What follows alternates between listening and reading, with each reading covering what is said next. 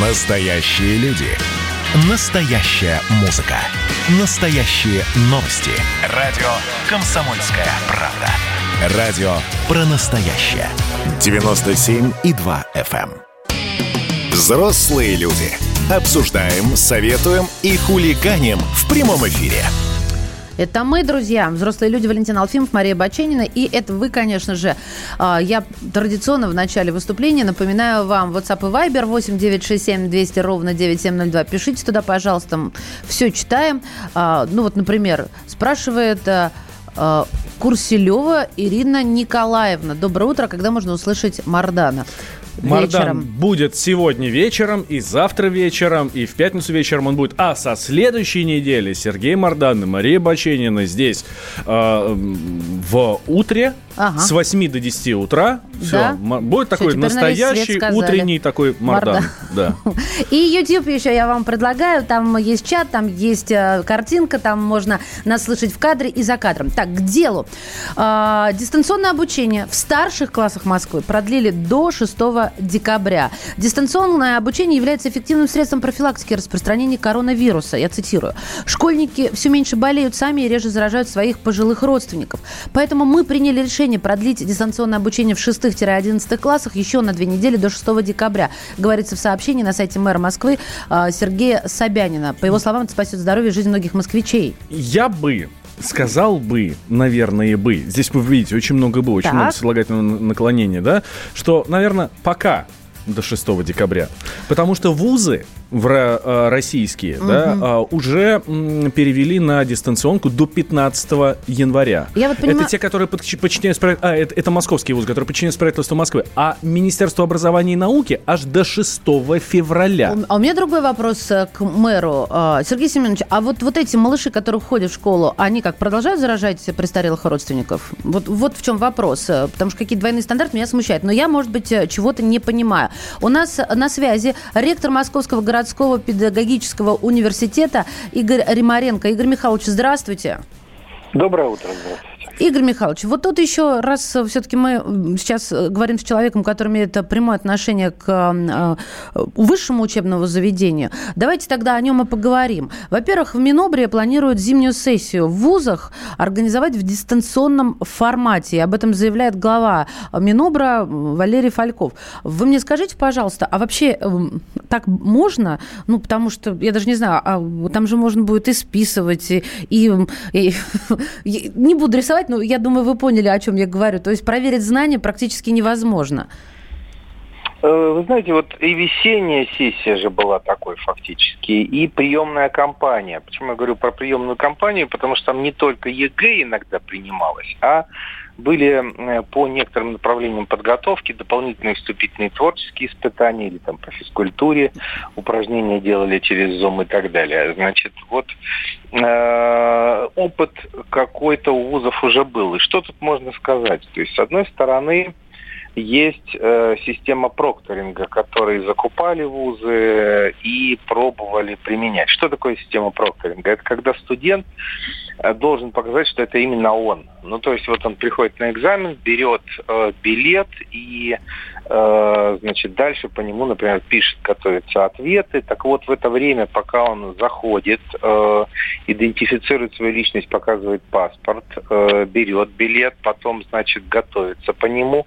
За это время за ним следят, за его компьютером следят, э, смотрят, значит, не подглядывает ли он куда-нибудь. И вот специальный проктор, так сказать, за ним э, внимательно А, от слова Это протект вот защищать. То есть э, тут слежка за компьютером. Не сижу ли я за компом, а в соседнем окне не открыта ли у меня э, подсказка. Например, да? так, да. Так, слушайте, давайте я сыграю роль студента. Извините, что вас утягиваю в эту э, самодеятельность, но тем не менее, вот я об этом знаю. Сейчас заявили об этом на комсомолке в федеральном эфире. Валентин, прошу тебя ассистировать мне. У меня скоро экзамен. Встань, пожалуйста, вот у той стеночки, э, когда тебя не будет видно в веб-камеру, и показывай мне, соответственно, правильные ответы. Плакаты. Э, Вот такая ситуация прокатит, Игорь Ну, Михайлович? если у Валентина рядом, значит, ответы на все вопросы, то э, единственное, за что здесь проктор может зацепиться, это за бегающий взгляд студента и, значит, каким-то образом его в этом смысле прижучить. Но на самом деле большинство вузов, вот и наш в том числе, э, так сказать, были не очень довольны этой системой, потому что там еще другой вопрос возникает. Это интеграция системы веб-конференц связи с системой прокторинга. Ну, то есть, например, чтобы Zoom или Teams э, коннектился с вот этой системой, где работают прокторы. И поэтому мы другой способ, э, скорее всего, будем использовать сейчас, который у нас хорошо работал это когда студенты готовят э, некоторую свою работу, эссе, либо это часть их выпускной коррекционной работы с аналитическим текстом про что-то, э, что касается их сферы деятельности. И вот они тщательно это готовят, это все проверяется на антиплагиат, защита этого эссе заранее выкладывается в электронном виде, студент просто записывает это видео, и уже конкретные вопросы по этой работе, по этой защите преподаватели ему задают здесь сейчас во время защиты. Там уже бессмысленно вот это. Вот это убедительно, убедительно звучит. Да. Игорь вот Михайлович. Это вот неплохо работало, да. Игорь Михайлович, э, этот год э, для учащихся потерян, все? Э, для школьников? Почему потерян? Я обычно, знаете, как отвечаю? Вот по нашим исследованиям, что здесь следует заметить? Что те дети, которые Э, в самом деле э, ну, поняли, чего им надо, которые научились немножко самостоятельно учиться, которые понимают, какие вопросы нужно задавать, где копать, кого, кому приставать с этим, у тех, в общем, все неплохо. Те же, кто при, привык все время, что над ними кто-то стоит и, значит, из-под палки, им очень трудно. Им очень трудно сориентироваться, им очень трудно мобилизоваться на учебный процесс, им все время хочется на что-нибудь отвлечься. И вот там действительно есть проблемы. То есть вот у разных детей по-разному. Понятно. Спасибо большое. Спасибо. У нас на связи был ректор Московского городского педагогического университета Игорь Римаренко. И, между прочим, бывший заместитель министра образования Российской да. Федерации. Да. А, давайте поговорим с еще одним а, представителем а, образовательной сферы. У нас на связи ректор Московского политехнического университета Владимир Миклушевский. А, Владимир Владимирович, здравствуйте. Здравствуйте, Владимир Владимирович. Добрый день. Добрый да. день. А, Владимир Владимирович, вот мы сейчас а, с Игорем Римаренко говорили, я ему задал вопрос, да, потерян ли этот год для учащихся. И Игорь Михайлович сказал про про школьников. А для студентов потерян ли этот год? Потому что и в Москве, и в Петербурге удаленка до, э, до середины января. Но удаленка это же совсем не, э, не очное образование. По сути, теперь все студенты стали заочниками. Ну, это не совсем так, вернее, совсем не так, потому что удаленка это технология э, преподавания, потому что у нас удаленка это общение преподавателя со студентами только в удаленном режиме через специальные коммуникационные программы, ну, например, вебинару. Поэтому здесь в этом смысле э, этот э, тип ведения занятий он мало отличается от точного. Э, конечно, какие проблемы возникают? С лабораторными работами, например, с практической какой-то деятельностью, которая ну, на удаленке вести невозможно. Но для этого мы эти виды занятий, ну, во-первых, э, мы год начали все-таки не полностью в удаленке, у нас э, были занятия и очные, вот этим, именно по этим типам, которых я сказал, то есть лабораторная, практическая деятельность. Но сейчас мы их просто-напросто сгруппируем и перенесем на весенний семестр с тем, чтобы учебный план был выполнен. А во всем остальном – разница, ну, конечно, существует. Понятно, что через экран общаться и общаться очно, значит, э, разница есть, но в принципе это все равно общение с э, лектором, с преподавателем. Скажите нам, пожалуйста, а вот вы, э, учитывая свой опыт и ну, свои какие-то размышления, за традиционное образование или за дистанционку? Нет, но дело в том, что дистанционка, конечно, не сможет заменить э, значит, традиционное образование. Но, опять же, повторюсь, смотря для каких, э, для каких э, групп людей, понимаете. Если мы говорим про вчерашних школьников, которые пришли получать первое образование, то, конечно, речь идет о традиционном, потому что они в университет приходят не только за профессиональными знаниями, но и за социализацией, то есть за, за знаниями, которые еще называются soft skills, то есть это э, умение общаться в коллективе, проектная деятельность, э, творчество, в конце концов. И это важная часть работы вуза. наверное, не менее важное, чем, собственно говоря, обучение практическим навыкам. Если мы говорим про людей, которые работают на производстве, или мамы, которые находятся в отпуске по э, значит, уходу за ребенком, то им, конечно, удаленка удобнее потому что они не могут точно заниматься. Поэтому все очень сильно зависит от того, для кого мы эту, собственно говоря, услугу предлагаем. Владимир Владимирович, э, среди родителей ходят разговоры, э, что удаленная учеба будет только развиваться и рано или поздно, причем уже, видимо, совсем скоро вузы и школы перейдут полностью на удаленное обучение. Э, это правда или нет? Ну, мы так не, не планируем делать, и такие разговоры вот в профессиональной среде не, не ходят. То есть я не знаю, просто, наверное, это какие-то, может быть, страхи или слухи, но я не подтверждаю их. То есть мы, мы этого не планируем и не хотим. Университет это, конечно, место, где находятся студенты. И именно, вот еще раз повторюсь, место для социализации в том числе. И невозможно, социализацию вообще на удаленке делать невозможно. Ну или почти невозможно. Поэтому я не разделяю этих опасений. Невозможно с вами не согласиться. И спасибо. Владимир Миклушевский, ректор Московского политехнического университета. И кое-что еще. А, глава Роспотребнадзора Анзор Музаев заявил, что студенты смогут подавать документы для поступления в российские вузы через сервис поступления в вузы онлайн с 2022 года. То есть и поступать, вернее, нет, подавать документы пока что так ты сможешь онлайн. И так дойдем, может быть, и до поступления онлайн. Ну, я тебе говорю, ну вот я смотрю на то, что происходит, и у меня действительно ощущение, Жизнь что онлайн. уже совсем скоро полностью студенты, вузы и все остальное перейдет на онлайн обучение. Но вы же взрослые люди. Андрей Норкин возвращается на радио «Комсомольская правда». Каждый вторник с 6 до 8 вечера он будет подводить итоги дня и, конечно, общаться со слушателями. Только Норкин может рассказать простыми словами о самом сложном. Слушайте по вторникам в 6 вечера по московскому времени. Недопустимо чиновникам разговаривать с людьми подобным образом. Недопустимо не обращать внимания на человеческие проблемы. Взрослые люди. Обсуждаем, советуем и хулиганим в прямом эфире. Да, возвращаемся в прямой эфир. Радио «Комсомольская правда». Валентин Алфимов, Мария Баченина. Здравствуйте, да, здравствуйте. Здравствуйте, друзья мои. А, Сенат США, отправляемся туда. Они приняли антидопинговый закон имени Родченкова. Давайте поговорим об этом. Слышите, какой видный деятель, да? Что прямо его именем закон называют. А, слушай, не распаляй меня. У меня мало людей вообще вот в моей системе координат, к которым я отношусь столь негативно. И я всегда сдерживаюсь, прям вот держу себя в руках, чтобы не сползти на какую-то там дворовую полемику. Тот самый случай, когда я с тобой согласен. Да, запомни эту минуту. Слушайте, давайте, смотрите. Законопроект называется незамысловато HR 835. А, в простонародье именующийся законом Родченкова. Так вот, в понедельник он прошел голосование в Сенате, и если Дональд Трамп подпишет его в течение 10 дней, он обретет статус закона. О чем там главное? Да, там э, два главных пункта. Э, этот закон позволяет э, американцам, ну, соответственно, США, судебной системе США, добиваться преследования лиц, виновных в использовании допинга на соревнованиях Тех, где участвуют американские спортсмены. Штраф, значит, если будет признан виновным до миллиона долларов, тюремное заключение на срок до 10 лет. Причем этот закон направлен не на спортсменов, а на окружение спортсменов, те, кто рядом.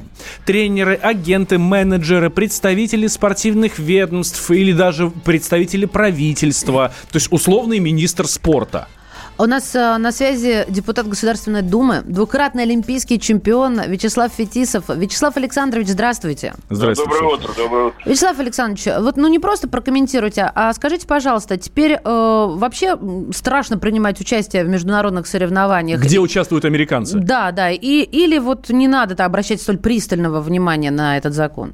Как вы, вы считаете? Вообще э, борьба с допингом – это э, проблема, которая существует достаточно давно, и поэтому э, по предложению Международного олимпийского комитета в конце прошлого века была создана Всемирное антидопинговое агентство, организация, которая на паритетных основаниях, то есть 50% участия и взносов в эту организацию вкладывает Олимпийский комитет международный, и 50% страны, которые а, участвовать в олимпийском движении. То есть, если ты не, а, не вносишь а, свои взносы, то ты не имеешь права участвовать в Олимпийских играх. Ну, просто для понятия. Угу. И, и сегодня эта организация, в общем, признана, ну, как любая другая международная организация, признана устанавливать правила игры. Согласует и с Международной Федерацией, и с Олимпийским комитетом, и с э, странами-участницами этого движения. Конечно, такие решения, которые страны принимают на их усмотрение, но есть э, даже у нас есть э, закон, который наказывает тех, кто является так называемым антуражем, то есть сопровождает спортсмена, э, склоняет его к применению, ну и так далее, и так далее. А, но то, что мы обсуждаем сегодня, конечно, такая тема очень непростая и для понимания той же ВАДы и Олимпийского комитета международного, я думаю, ну и спортивных организаций, то есть э, в виде федерации. То есть какие последствия за этим пойдут, э, ну, сложно себе представить. С другой стороны, ну, могут быть даже вплоть до того, что спортсмены не будут ездить туда, где будут принимать участие э, Американские спортсмены. Ребята из Америки, угу. да.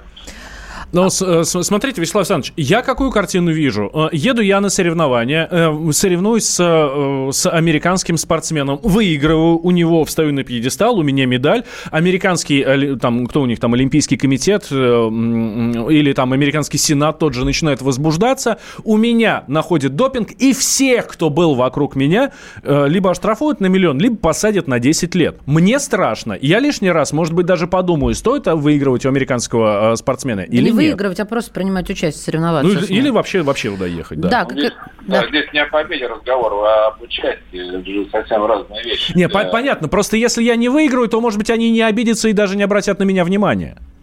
Ну, я не думаю, что в этом смысл. А, выигрыш не выигрыш. Э, Все-таки ж э, а, процент допингеров, так называемый, он не такой большой, чтобы э, ну, постоянно подвергаться там каким-то сомнениям в плане выигрыша того или иного спортсмена, неважно, какую страну он представляет.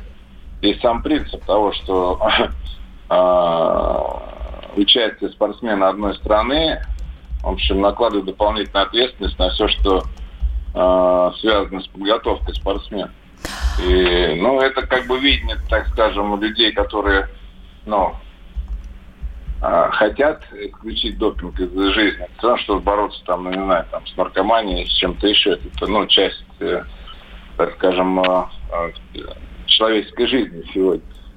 А, ну, в любом случае, ну, это какая-то странная вообще история, почему она именно возникла в отношении одной конкретной страны, но это то, что они видят. С другой стороны, ну, мы тоже, в общем, принимаем разные меры в плане того, чтобы наши спортсмены ни в коей мере не попадались в эту ситуацию. Ну, ну надеемся, что со временем э, будет э, тот самый э, случай, когда ну, некого будет наказывать. Э, и Всемирное антидопинговое агентство, и страны-участницы Олимпийского спортивного международного движения принимают достаточно серьезные меры для того, чтобы э, а борьба была честной. Э, Вячеслав Александрович, здесь с вами не поспоришь, но смотрите, если у нас в стране закон есть, который э, э, наказывает тех, кто вовлекает спортсмена в допинг, то американцы-то направляют этот закон не против своих функционеров, а против функционеров других стран.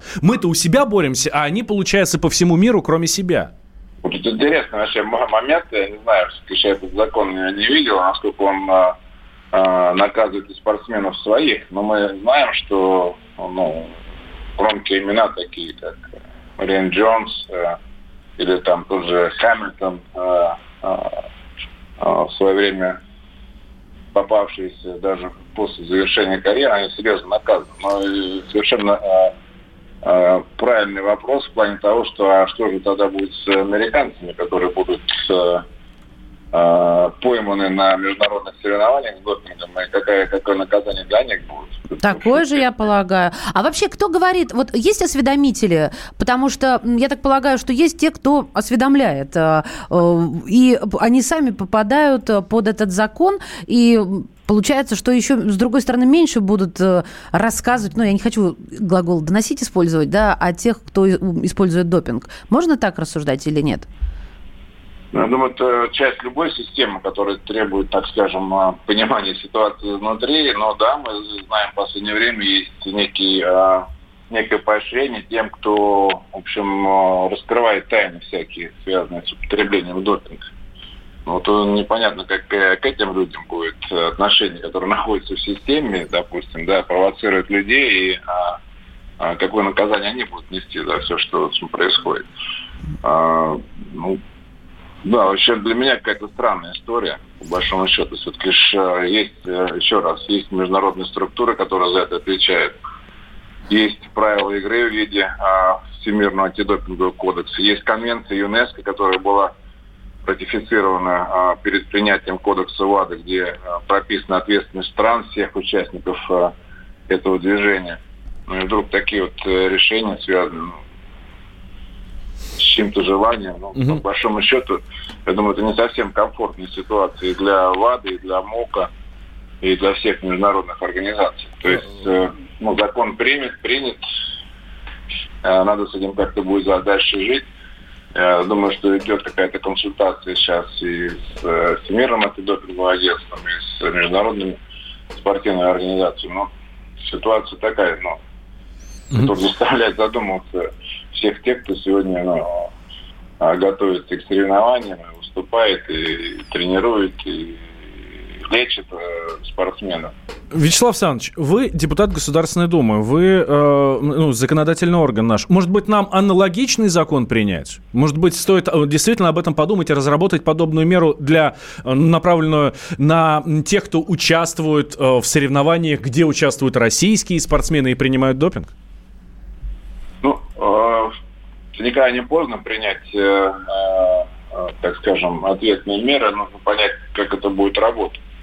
Вот. Э, с другой стороны, вот безотносительно, допустим, э, э, ну, я говорю с опыта своего, разного, да, у меня разные и игрока, и тренеры, и руководители российского спорта, и, так скажем, членов Всемирного антидопингового агентства, где принимались в свое время решения. Я возглавлял конвенцию ЮНЕСКО по принятию этих общих правил а, я понимаю, что любой спортсмен безотносительно национальности, да, который был обманут во время, допустим, Олимпийских игр, и кто-то, а, кто получил все лавры победителя, а, получил все почести, а потом время спустя мне по почте присылает а, мою золотую медаль, но это как бы выглядит как дополнительным вторым, так скажем, унижением.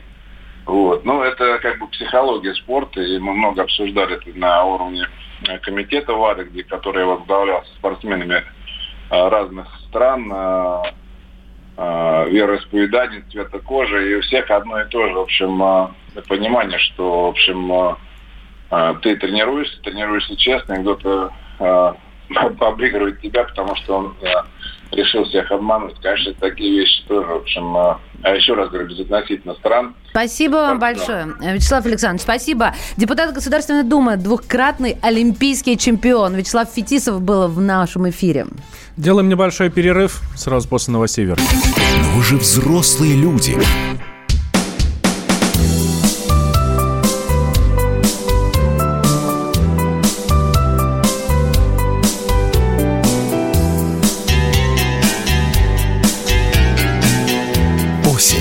На радио «Комсомольская правда». Когда градус эмоций в мире стремится к своему историческому максимуму. Когда каждый день — это война и мир в одном флаконе. Когда одной искры достаточно для пожара планетарного масштаба. В такое время нельзя оставаться спокойными и равнодушными. 23 ноября на радио «Комсомольская правда» Стартует сезон высокого напряжения. Новости со скоростью телеграм-каналов. Эмоции на грани дозволенного. Гости с Олимпа и со дна. Только высокое напряжение спасет мир. Разряд. Взрослые люди. Обсуждаем, советуем и хулиганим в прямом эфире. Здравствуйте, друзья. Доброго всем утра. Это «Взрослые люди». Прямой эфир радио «Комсомольская правда». Валентин Алфимов, Мария Баченина. И вы. Средства связи 8967 200 ровно 9702. И YouTube, там прямая трансляция. Заходите, пишите, лайкайте, это важно. Поэтому это и прошу сделать. Так, тема мною очень любимая – экология. Мы часто говорим о том, что в карантине, в удаленке есть плюсы. В частности, для природы. Экология. Якобы природа весной, наша да. очищается, потому что меньше выбросов, ну, в том числе от автомобилей. Mm-hmm. Ну, наверное, в первую очередь авто- от автомобилей. Возможно. Да, вот весной тут вообще все свободно было на машине. Ну, все люди, да, начали фоткать, говорить, вы смотрите, раньше этого не было видно с моего балкона, а теперь ого-го, как видно. Но на сегодняшний день ситуация изменилась. В России поставлен рекорд по загрязнению воздуха за 16 лет. Вот такая петрушка. Что удалось э, понять и выяснить? Э, и вообще, что такое вот экстремально высокое загрязнение? Давайте я объясню. Это превышение максимальной разово предельно допустимой концентрации веществ в 20-29 раз. И это вот максимальное превышение должно держаться более двух суток. А, или там чуть больше цифры, но тогда от 8 часов. То есть паритет такой между временем и уровнем загрязнения. А, на графиках все гораздо проще выглядит. В каких регионах больше всего выбросов ядовитых в атмосферу произошло? Здесь uh, Самара вообще вне всякой конкуренции. Да, ну чтобы Просто вы понимали, почему... В 6 раз больше, чем в Бурятии, которая на втором месте. Да, в Самаре э, цифра, например, 112, а в Бурятии, которая на второй строчке, 22. Почувствуйте, как говорится, разницу. Сейчас будем э, звонить в Самару и, и узнавать, как там дышится. Ага, уже, уже. Вера все. Цыганкова с нами на связи, э, корреспондент комсомолки в Самаре, ей держать ответ. А, что интересно, вот эти эксперты говорят, что около четверти зафиксированных случаев загрязнения атмосферы угу. произошли зимой. Вот. Потому что отопительный сезон, потому что вот это все. Ладно, это достаточно такая традиционная, традиционная история. Вот. И эм, в первую очередь, по мнению экспертов, вот такая удручающая статистика объясняется скачком числа высоких загрязнений воздуха. Количество экстремально высоких загрязнений воздуха пока что, это цитата, пока что остается на стабильном уровне. За 9 месяцев 2020 года зафиксированы 4 инцидента, как и за аналогичные периоды двух предыдущих лет. То есть инцидентов нет. Вот это самое главное, что я э, вижу раз, из этого материала. Э, да, еще раз Самара на связи Вера Цыганкова, корреспондент «Комсомольской правды». Вера, э, вы сказали, давайте так, э, дайджест, что на, по ощущениям особенных изменений нет. Но, тем не менее, цифры говорят об обратном. Так э, в чем же дело? Вы разобрались? Ну, есть, скажем так, Одна из них это пожары. Прям в качестве примера это летний пожар на огромном складе ПВХ, когда у нас над Самарой смог стоял прям пару дней, это точно. Естественно, ощущался вот этот вот жуткий запах горелой пластмассы и пластика. А, что касается вечной проблемы, это микрорайон Волгарь в Самаре, это Куйбышевский район, он считается одним из самых а, загрязненных. Жители постоянно жалуются на головную боль, першение в горле, на обострение хронических заболеваний дыхательных путей. И вот в этом году они даже написали петицию Путину, а, где пожаловались на то, что детям в этом как раз микрорайоне дают квартиры детям-сиротам, что явно противоречит законам. Вот. Ну а так основные у нас самые грязные города это Отрадный, Сызрань, Чапаевск, Тольятти. Ну там сосредоточены химические производства. Ну, надо вот. заметить... Да, надо заметить, что в Самарской области находится крупнейший автомобильный завод, да, АвтоВАЗ, Тольятти. другие предприятия, которые входят с ним в производственно-бытовую цепочку. А если уж говорить о, о всех городах, которые э, этот хит-парад со, со, создают, в Бурятии работает, э, в числе прочего, Улан-Удетский авиационный завод, ну и так далее, и так далее. А, Вер, скажите, пожалуйста, да. Дышать действительно да, стало, да. дышать действительно стало сложнее? Сложнее? Знаете, в масках как-то сложно это определить, если честно, сложнее или нет. Но э, я бы не сказала, что как-то качество воздуха э, на вот э, такое, на, на первое ощущение как-то изменилось. Нет, особенно сейчас, когда у нас минусовая температура, воздух морозный, нет такого ощущения. А власть хоть как-то озабочена этим вопросом? А, ну, какие-то подвижки есть? Или ай, бог с ним? Нет, нет, у нас так случилось, что во всяком случае признали, потому что очень часто такие проблемы говорят действительно, все нормально, все хорошо, все в пределах нормы. Сейчас э, э, постоянные исследования гидрометцентра показывают загрязнение там или тут воздух, и власти с этим соглашаются. Ну и пока все это, естественно, на уровне расследования. Понятно. Ищем, кто прав, кто виноват. Спасибо. Вера Цыганкова, корреспондент «Комсомольской правды» в Самаре. А в Красноярске немножечко вправо берем так, хотя нет, множечко, учитывая наши размеры, да, российские.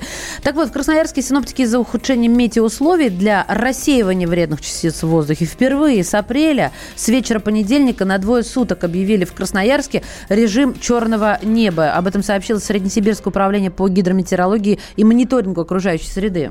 Да, э, вот Красноярск тоже попал вот в этот самый рейтинг, он, правда, сильно ниже а, Самарской области, но почему-то, когда про Красноярск говорят, я, честно говоря, не очень удивлен. Ну, как-то это достаточно привычно, Уголь, хотя, конечно, уголь. ничего хорошего в этой ситуации Потому нет. что уголь. Корреспондент «Комсомольской правды», ведущий программы «Экология 2.0» на радио КП Красноярска Ренат Каримулин с нами. Ренат, здравствуйте.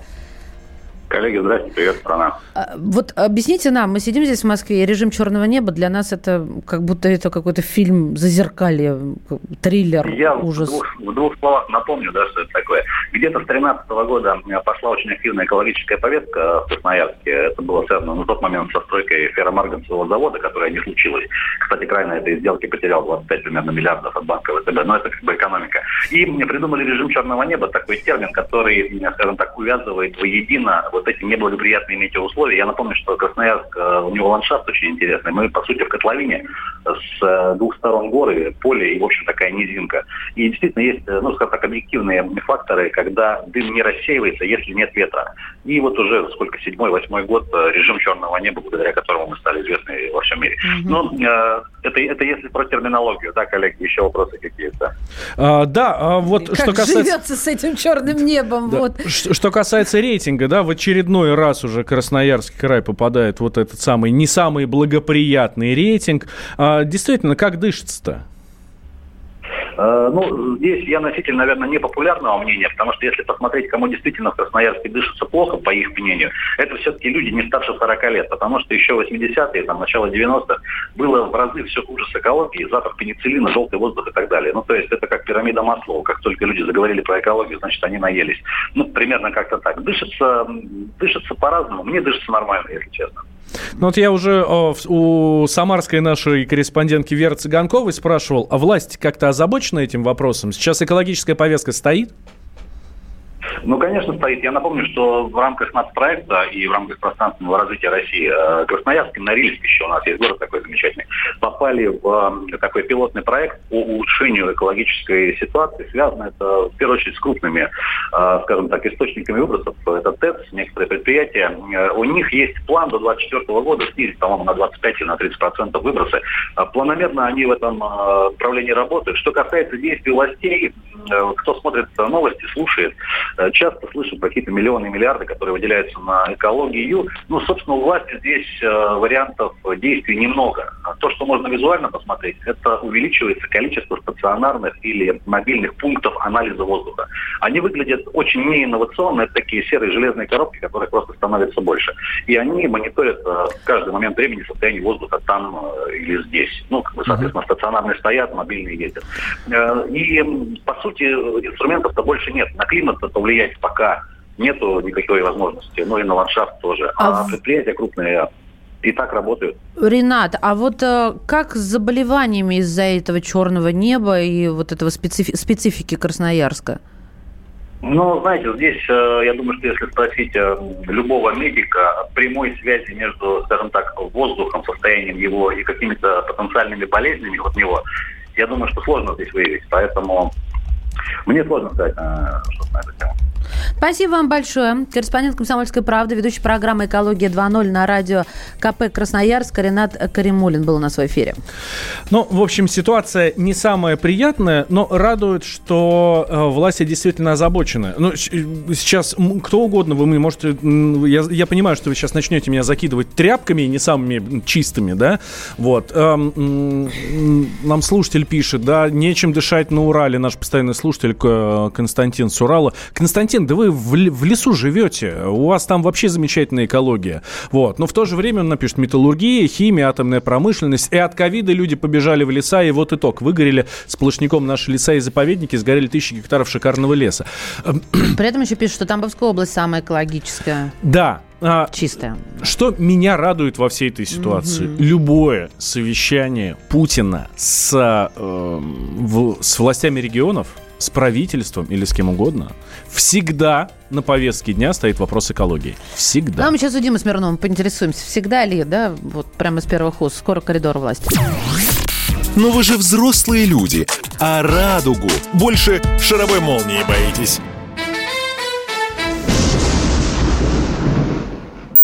Каждую субботу в 9 утра и каждое воскресенье в 8 вечера Михаил Антонов подводит музыкальные итоги недели. Вы голосуете за любимые песни, а мы ставим их в эфир. Хиты, раритеты, каверы, музыкальные новинки, интервью со звездами и песни от ведущего.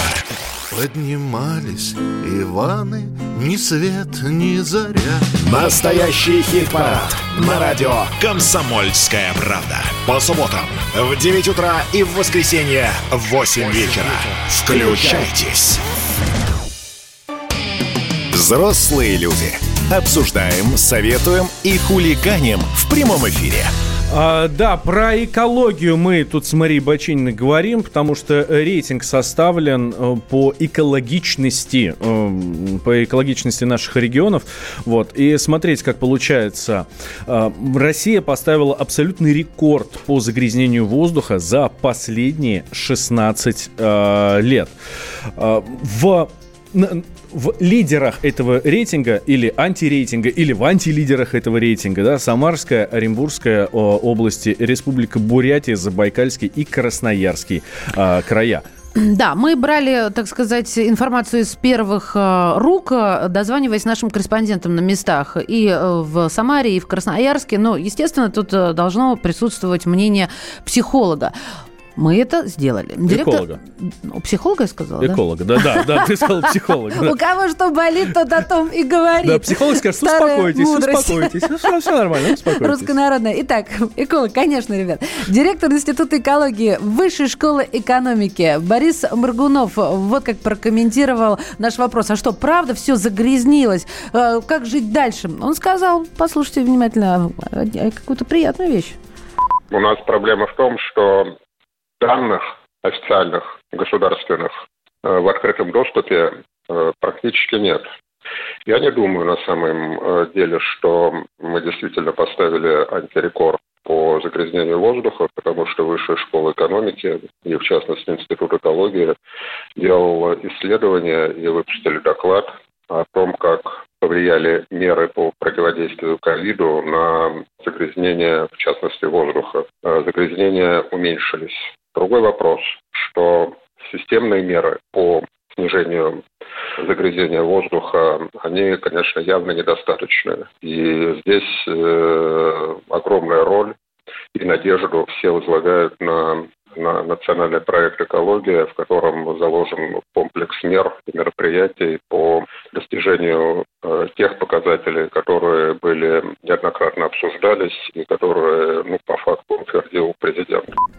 Это был Борис Моргунов, директор Института экологии Высшей школы экономики. Это, получается, с одной стороны загрязнилось, с другой очистилось. Ребят, вы что-то вы нас как-то раздаваете. И самое главное, самое главное, самое паршивое, вот что говорит Борис Моргунов, э, официальных там, государственных данных нет. Есть разные организации, которые по-разному считают, и у которых э, разные мнения, ну и, соответственно, в итоге получаются разные данные. А, ну, тут пишут, самые грязные города Красноярск и Челябинск. Позвоните в Челябинск, удивитесь. э, И про воздух в Краснодарске. А, Какие леса на Урале? Давно-давно нет никаких лесов. Приезжайте в народ, мол, выйдете. Но в основном, да, с Урала. Ребят, спасибо, что вы пишете. Это очень приятно. э, Ваша обратная связь. А, Давайте все-таки в коридор власти отправимся. Рубрика, как-никак, постоянная. Коридоры власти. Дмитрий Смирнов, наш специальный корреспондент, с нами на связи. Дима, здравствуй. Доброе утро. Доброе утро, Дим. Скажи, пожалуйста, вот тут у нас возник разговор про экологию, и э, Валентин сказал, что ну, каждое заседание с региональными властями э, президент начинает с вопросов экологии. Ну, может, не начинает, да? Ну, Неважно поднимается где. вопрос экологии. Да-да-да. А, скажи, пожалуйста, это правда? Ну, не так, чтобы каждый, конечно, но периодически действительно такое случается. Тут он прав. Ну, в- вопрос экологии тот самый вопрос, который в последнее время очень активно стоит на повестке дня у наших властей и в Кремле, и, не- и у региональных властей. В общем, эм, наконец начали обращать внимание на эту Да, историю. даже нацпроект, я больше вам скажу, такой существует у нас в стране. Чего уж тут. А, давай к другим новостям, Дим. А, по э, нашему, по, по моему любимому запросу утром в интернете, Путин новости, я тут смотрю огромное количество сообщений про то, что Владимир Путин рассказал о проваленных из-за Пашиняна переговорах с Азербайджаном. Высказался Путин э, об обвинениях в предательстве в адрес Пашиняна. Э, и так далее. И вообще рассказал, как он эм, относится к Николу Ваваевичу. Это Ну, что?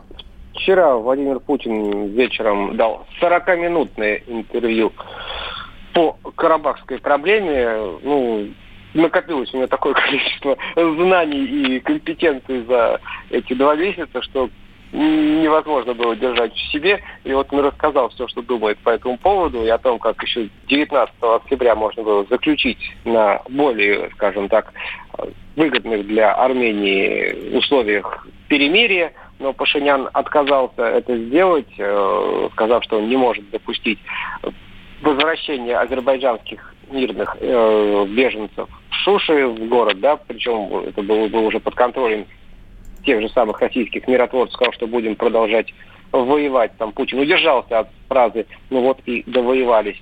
Вот. Но при этом он сказал, что вот это соглашение, которое заключил Пашинян, то, что его называют там предателем в Ереване, это не соответствует, конечно, реальному положению дел, потому что другого выхода у Пашиняна уже вот не было никакого, как он Путин сам и рассказал, что надо было исходить из реального хода событий, поскольку был взят город Шуша азербайджанскими войсками, там уже должен был пасть, видимо, Степанакерт, и дальше могли они двигаться, у Пашиняна просто ну, других вариантов не оставалось. Понятно. Грустные новости от э, Дмитрия Пескова. Говорит, что испытывает президент недостаток живого общения с людьми. Видеоконференции не позволяют компенсировать, а все знают, что президент любит общаться с людьми и нуждается в этом, а его изолируют. Дим, ну как же так, а? Ну, а что, Пескову-то я вам это каждую неделю рассказываю про то, что Путину хочется живого общения с людьми. А что, ты вообще никого, что ли, вокруг Путина? Ну, я вот не понимаю. Ну, как, мне одного человека достаточно. Вот живое общение. Валя живой. Тыкнул полка. Вот тебе хватает Вали, а Владимир Путин президент всех россиян. Он привык общаться с большими, скажем так. Массами. Массами. Поэтому ему не хватает одного Сергеевича, который тоже, кстати, не там. Дим, а не планируется ли в связи с этим о, возвращение к привычному режиму работы, к переездам, перелетам, общению с людьми, ну, полноценному? Нет, оно, наверное, оно, наверное, как-то и планируется, да, но вот пандемия пока не особо позволяет. Это же не сам Путин сказал, все, я сижу вот mm-hmm. отшельником и никуда не хожу, да. Это требование службы безопасности, да и вообще, вот, собственно говоря, режим изоляции у нас введен как бы для всех, кто попадает под эту категорию. Uh-huh. Смотри, какая еще интересная новость uh, появилась. Песков призвал не верить фейкам о заявлениях Путина в соцсетях. А что... Вот была а. смешная вчера история, когда наши коллеги из агентства АФП, вот, французского, просили прокомментировать э, сообщение в соцсетях, что вот Путин сказал там, что немцы пойдут за Меркель так же, как они идут за Гитлером, что-то такое. Вот и Плесков сказал, это ерунда, вы сами понимаете, вообще не надо верить, что пишут про Путина в соцсетях, верьте нашим проверенным источникам. Но это, собственно, тоже было как бы очевидно, да. Ну что, наверное, в очередной раз стоит напомнить, что у президента просто нет социальных сетей. И он тоже это сказал. И мобильника. А, Дим, если коротко, результаты вчерашнего заседания БРИКС? Ну, БРИКС существует и продолжают свою деятельность, будут вместе бороться с коронавирусом. Это очень коротко. Молодец, умеешь, когда нужно. Да, здесь не поспоришь. Дим, спасибо большое. Дмитрий Смирнов, специальный корреспондент «Комсомольской правды», был с нами на связи. Завтра обязательно в своей рубрике «Коридора власти» он вернется. Так же, как и мы с Марией, тоже вернемся завтра. Как говорят англичане, yes, of course. А уходим мы не по-английски, а прощаясь и даже Песня будет, да, Евгений? Будет? Не будет? Ну ладно, значит, в следующем, в следующем часе будет обязательно песня. Давайте э, я вам напомню наши средства связи, потому что они понадобятся еще и в следующем, и в следующем, ну, целый день. 8 967 200 ровно 9702. WhatsApp и Viber. Но вы же взрослые люди. Пора уже серьезными делами заняться.